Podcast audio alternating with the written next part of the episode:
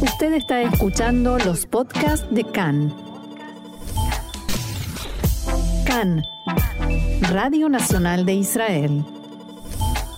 Hoy miércoles 15 de junio, 16 del mes de Nisan, estos son nuestros titulares.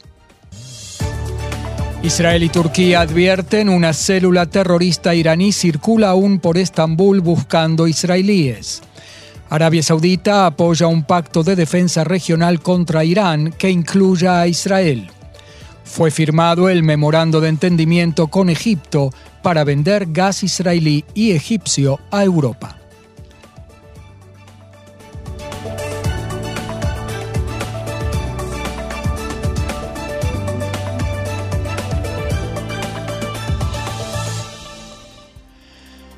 Vamos ya mismo al desarrollo de la información. Israel y Turquía continúan con sus esfuerzos por frustrar el atentado planificado por Irán contra objetivos o ciudadanos israelíes.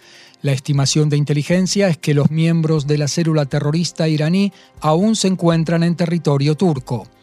En el sistema de defensa se formó un equipo operativo especial que incluye a miembros del Mossad, el Shin Bet y el Comando de Seguridad Nacional.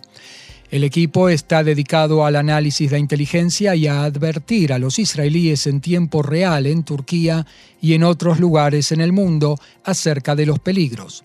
En Israel están muy preocupados por la falta de cooperación de los turistas israelíes con las advertencias de viaje graves a Turquía, en especial a Estambul, emitidas reiteradamente por Israel.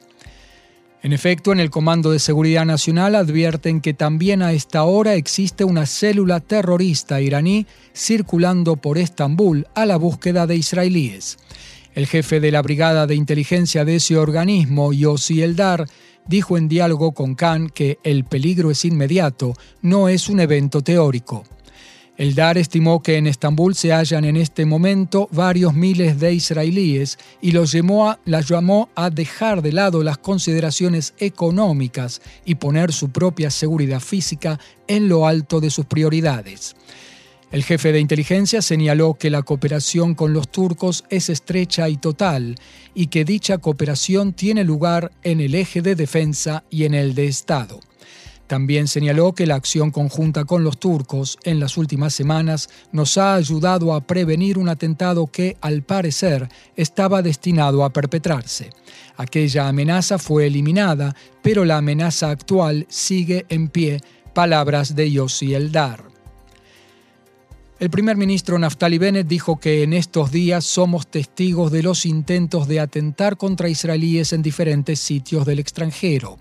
Bennett habló ayer en el acto de recordación oficial a los caídos de la Primera Guerra del Líbano. El premier agregó que las fuerzas de defensa de Israel hacen todo lo que está a su alcance por frustrar este tipo de atentados y para neutralizar de antemano a quienes envían a los terroristas y a los que envían a los que envían. No dudaremos, dijo Bennett, en poner en acción todo el poder del Estado de Israel en cualquier lugar del mundo para salvaguardar a nuestros ciudadanos. Irán se prepara al parecer para lanzar un cohete al espacio. Imágenes de satélite publicadas por la compañía Maxar Technologies presentan un cohete colocado en la plataforma de lanzamiento del Centro Espacial Imam Khomeini en la localidad de Semnan. En ese sitio se han hecho en el pasado varios intentos fracasados de Irán de enviar satélites al espacio.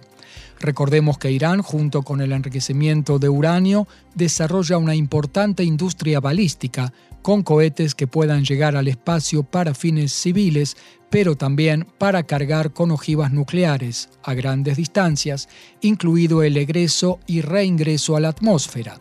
Por lo tanto, Israel y Occidente mantienen un estrecho seguimiento de este tipo de desarrollos. Fuentes de Arabia Saudita cercanas a la Casa Real en Riyadh dijeron en diálogo con Khan que esperan que la visita del presidente norteamericano Joe Biden al reino el mes que viene conduzca a la coordinación regional estrecha de la que también Israel forme parte de caras a la amenaza iraní. Las fuentes sauditas dijeron a Khan que la visita del mandatario estadounidense es un buen comienzo en todo lo tocante al establecimiento de la paz en la región y la formación de un pacto de defensa mutua regional. Pasamos ahora a la, crisis en la coalición. El diputado Nir Orbach de Yemina condiciona su regreso a la coalición a que ésta recupere su mayoría en la Knesset, 61 escaños por lo menos. Esta mañana, a raíz de la noticia dada por Khan, en la coalición se sorprendieron al descubrir que Orbach salió de vacaciones de algunos días en el norte del país. En este momento, la coalición cuenta con 56 escaños solamente. Hoy el oficialismo se prepara para ser derrotado en varias votaciones en el Pleno por leyes que serán sometidas a votación en lectura preliminar. Para evitar la humillación, en la coalición consideran la posibilidad de salir del Pleno en el momento de las votaciones. Se prevé que Raida eh, Rinawi Zoabi de Meretz votará con la oposición por propuestas de ley de corte social y otras en favor de la sociedad árabe. Los otros dos diputados rebeldes, Mijael Bitton de Cajol Labán y Mazen Ganaim de Ram, se han conformado en los últimos días con ausentarse del Pleno. El Likud tiene la intención de presentar un proyecto de ley para disolver la Knesset y llamar a elecciones el próximo miércoles. Si el diputado rebelde Nir Orbach de Yemina vota a favor del proyecto de ley, habría mayoría pero Orbach no quiere coronar al primer ministro suplente Yair Lapid como primer ministro. Según el acuerdo coalicionario, la pregunta de quién será el primer ministro de transición si el gobierno cae depende de quién es el último diputado en retirarse de la coalición. Si es un diputado de la izquierda, Abodá Meretz o Ram, el campo de Lapid, Bennett seguiría como primer ministro hasta la formación del siguiente gobierno pero Lapid se convertiría automáticamente en primer ministro de un gobierno interino hasta las elecciones y hasta que se formara un nuevo gobierno si la actual conducción fuera derrocada por culpa de diputados del campo de Bennett, en este caso Orbach y la ex titular de la coalición Edith Silman. Si se aprueba el proyecto de ley, se llevaría a cabo una elección el primer martes después de 90 días que no cae en un feriado o víspera de feriado, es decir, el 25 de octubre próximo. El escándalo provocado por el diputado y viceministro de culto Matan Kahana de Yamina. El titular de RAM, diputado Mansur Abbas, dijo que, menos mal, que ningún judío ni ningún árabe tiene en sus manos un botón que haga volar de aquí a todos los judíos o a todos los árabes fuera de Israel. En diálogo con Khan dijo Abbas que en la grabación revelada ayer por Khan, Kahana decía que nos había sido impuesto vivir juntos. Mi aspiración, dijo Abbas, es que vivamos juntos, no por imposición, sino por elección. El titular de Ram agregó que, a su ingreso a la Knesset, presionó un botón diferente, el botón de la tolerancia, la cooperación y el deseo sincero de mirar hacia adelante y llevar a todos los sectores de la sociedad israelí a un mejor lugar y a la aceptación del otro. Otro tema, el primer ministro Naftali Bennett se reunió ayer con la presidenta de la Comisión Europea, Ursula von der Leyen, en su despacho en Jerusalén. Ambos líderes trataron acerca del estrechamiento de lazos entre Israel y Europa y acordaron aumentar la cooperación, entre otras, en las áreas de innovación, el cambio climático y la sustentabilidad. El primer ministro accedió al pedido de la presidenta europea de cooperar en la exportación de gas natural vía Egipto a Europa. Bennett también le expuso a von der Leyen la actividad de Irán en la región y subrayó su llamado a la comunidad internacional a actuar con mano dura contra el régimen y sus acelerados avances hacia la obtención de armamento nuclear. Y en efecto fue firmado esta mañana un memorándum de entendimiento para la exportación de gas natural de Israel y de Egipto a la Unión Europea. En el acto de la firma participó del lado israelí la ministra de Energía Karin El-Arar. La exportación de gas se llevará a cabo por medio de la infraestructura de fluidificación del gas natural ya existente en Egipto. El acuerdo tendrá una vigencia de tres años, luego de los cuales se renovará automáticamente por dos años adicionales. La ministra El Arar dijo que se trata de un momento extraordinario en el que el pequeño Israel se convierte en un jugador significativo en el mercado internacional de energía.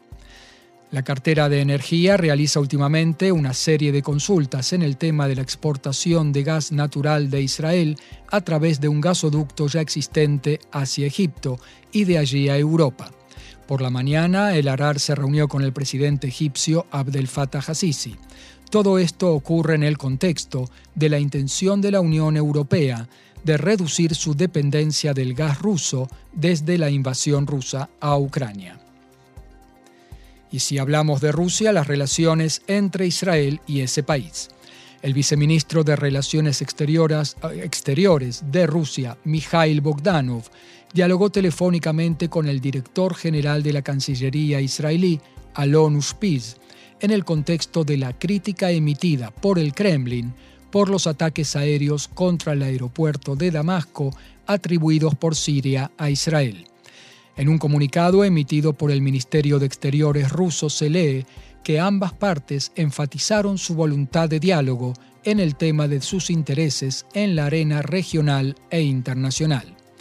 En tanto, el Observatorio de Derechos Humanos de Siria, cuerpo opositor al régimen de Bashar el-Assad, con sede en Europa, informa que los aparatos de seguridad del régimen sirio arrestaron a cuatro empleados del aeropuerto bajo sospecha de estar involucrados en el ataque aéreo. Otros 12 trabajadores fueron citados para interrogatorio. El aeropuerto de Damasco está aún inutilizado cinco días después del bombardeo de las pistas de aterrizaje y despegue y de otras instalaciones. Las negociaciones por el trazado de la frontera marítima entre Israel y el Líbano. El mediador Amos Hochstein, mediador por el Departamento de Estado norteamericano, dijo que escuchó ayer la posición conciliadora del Líbano acerca de la propuesta que se les presentó a las partes en el pasado y que la presentará en breve a Israel. Abro comillas, creo que ello posibilitará continuar con las negociaciones. Estamos intentando reducir la brecha entre las partes y ayudarlos a llegar a un acuerdo. Hochstein agregó que la única solución que tendrá éxito es una solución creativa que permita a ambas partes conseguir más de lo que tienen ahora. Líbano, por el momento, no tiene nada, dijo el mediador. Hochstein agregó, Líbano dio hoy por ayer un enorme paso al presentar una postura unificada. Las buenas noticias son que escuché mucha unión en los mensajes que, sea, que han hecho preparativos serios para mi visita, dijo el mediador norteamericano. Logros para Israel en el Campeonato Mundial de Natación Paralímpica en Portugal. Amidadón obtuvo la medalla de oro, coronándose campeón mundial en la disciplina de 150 metros en estilo combinado individual, al nadar en la final en 2 minutos 37 segundos y 12 centésimas de segundo. Por su parte, Marc Miliar obtuvo la medalla de bronce al terminar en tercer lugar en la final de 100 metros estilo pecho. Hasta el momento se suman ya tres las medallas israelíes en el torneo mundial. Y en el tema de la salud, los hospitales y las clínicas comunitarias funcionarán mañana y pasado mañana según el formato de Shabbat en protesta por el ataque violento de anoche en la clínica de Beryakov. Un hombre que concurrió a la clínica para recibir tratamiento médico golpeó a la médica en la cabeza con un objeto de metal y le produjo heridas de consideración. La médica fue trasladada al hospital Shamir Asaf el atacante fue arrestado y el juzgado extendió su prisión preventiva hasta el domingo. La policía le atribuye la acusación de intento de asesinato. Esta mañana también el gremio de enfermeras y enfermeros anunció para mañana una huelga general en todos los hospitales y clínicas. Mañana también pararán los empleados administrativos y de mantenimiento de la mutual Kupat Jolim Klalit en todas las clínicas y hospitales de esa mutual.